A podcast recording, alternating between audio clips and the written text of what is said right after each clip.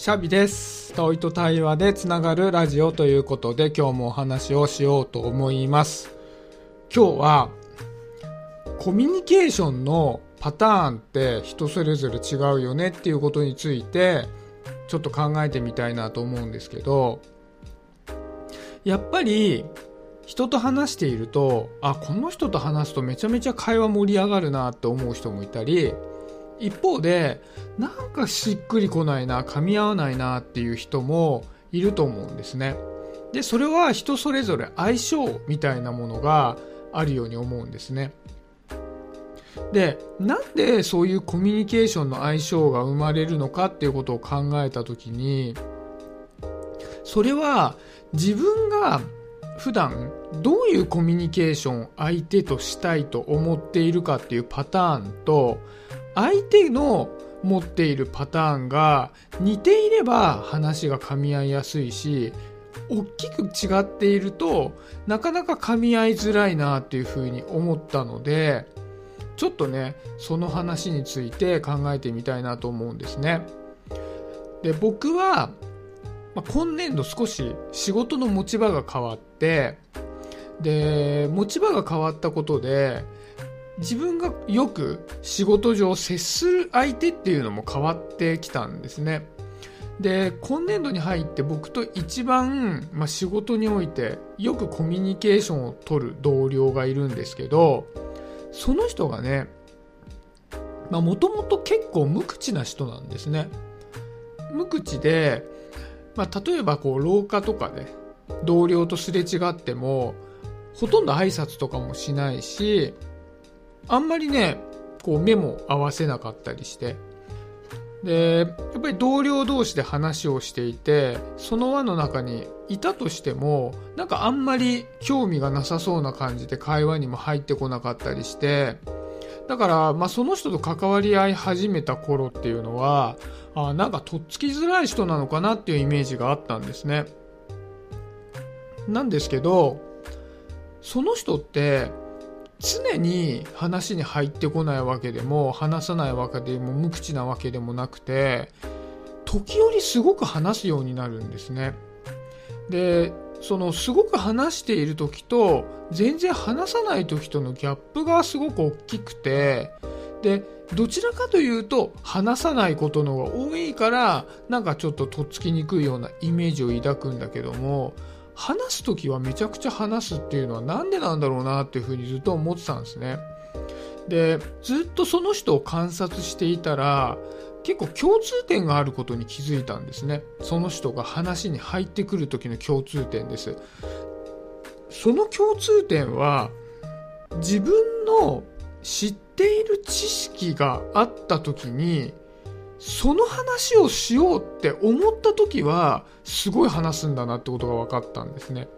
だからその人って人に何かを聞くえなんでそうなのとかどういうふうにこうしてんのとか相手に何かを問いかけるってことはほとんどなくて何か話す時って大体自分の知っている話を熱を込めて話していることがほとんどなんですね。ですごい面白いなと思って。でその人はやっぱりそういった自分の知識を積極的に話すだけあっていろんなことをよく知っているんですよね。物知りなんですよね。ででこの間も、たまたまその同僚に世間話の問いかけをしていたら、まあね、ちょうどね佐川急便の話かなんかをしてたんですけどそしたら僕はそんなにその佐川急便に関して詳しくないのでそんなにこうなんかコアな会話みたいな深掘った会話みたいなのをするつもりはなかったんですけど、まあ、その人がいやそもそもね佐川急便はもともとねみたいな感じで佐川急便の歴史みたいなことをずっとこう話してくれたんですね。あそうなんですかそうなんですかって聞いてたらあのもういよいよこうパソコンで調べてくれ始めてあほらほらこの記事あったでしょみたいな感じで昔の記事とかまでこう調べてシェアしてくれたりしてあこの人は自分の知っていることを話すっていうことに割とこうコミュニケーションの主軸を置いてるんだなってことが分かったんですね。でその時に僕はそういうコミュニケーションを取ることが少ないなっていうふうに思ったんです。僕はあまりこう情報とか知識とかっていうことを、まあ、交換するコミュニケーションにあまり価値を置いてなくてどちらかというと相手がなんでそういうふうに思うのかなとかなんでこういう行動をとったのかなとかっていう人間に対するなんでの部分に関心軸が強くあるんですねだから逆にまあ僕の関心軸で話をしているとその同僚は、まあ、あんまり知識で何か話をするケースがないのでまあ話にあんまり入ってこないってことになるわけですよね。でこれって、まあ、感覚的に深く考えないで話をしているとやっぱりお互いのこうコミュニケーションが噛み合わないなっていう印象をお互いに持ってしまいやすいんだけどもこうやってこう自分はどういうコミュニケーションを取りたがるんだろう。相手はどういうコミュニケーションを取りたがるんだろう。興味関心軸は何なんだろうみたいなことが分かっていると、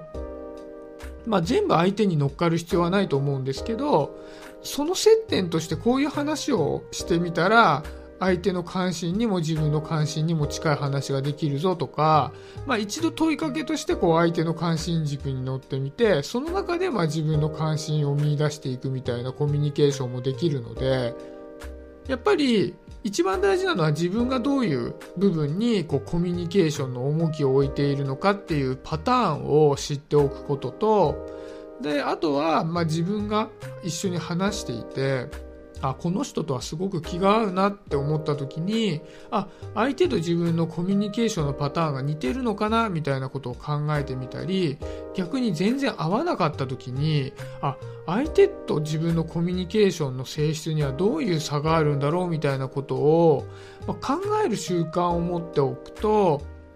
こうとっつきづらいなみたいなことで終わらせてしまう機会も少なくなるし人とコミュニケーションをね取りやすくなってくるんじゃないかななんていうふうに思ったので今日はそんな話をさせていただきました。もしよかったらね、まあ、僕はさっきお話をしたような、まあ、コミュニケーションの関心軸があるなって自分では思ってるんですけど、まあ、あんまり考えたことがないなっていう人ももしいたら、まあ、自分のねコミュニケーションはこういう関心軸とか、まあ、こういうことを相手に対して言いたいみたいなことでコミュニケーションを取ってるなみたいなことを、ま、考えてもらえるとコミュニケーションのね参考になるような気もするしなんか今誰かと話していてあんまり気が合わないなというか、まあ、話が噛み合わないなみたいなことがあったらそこにズレがないかどうかみたいなことを、まあ、ちょっと客観的にね見てみると面白いんじゃないかななんていうふうに思いました。でよかったらねじあのやっぱりどういうパターンがあるのかっていうのを僕も知りたいので自分はこういうコミュニケーションをよく取りますみたいなことを教えてくれると嬉しいです。はい、今日はそんなところで終わりにしようかなと思います。今日もありがとうございました。シャビでした。バイバイ。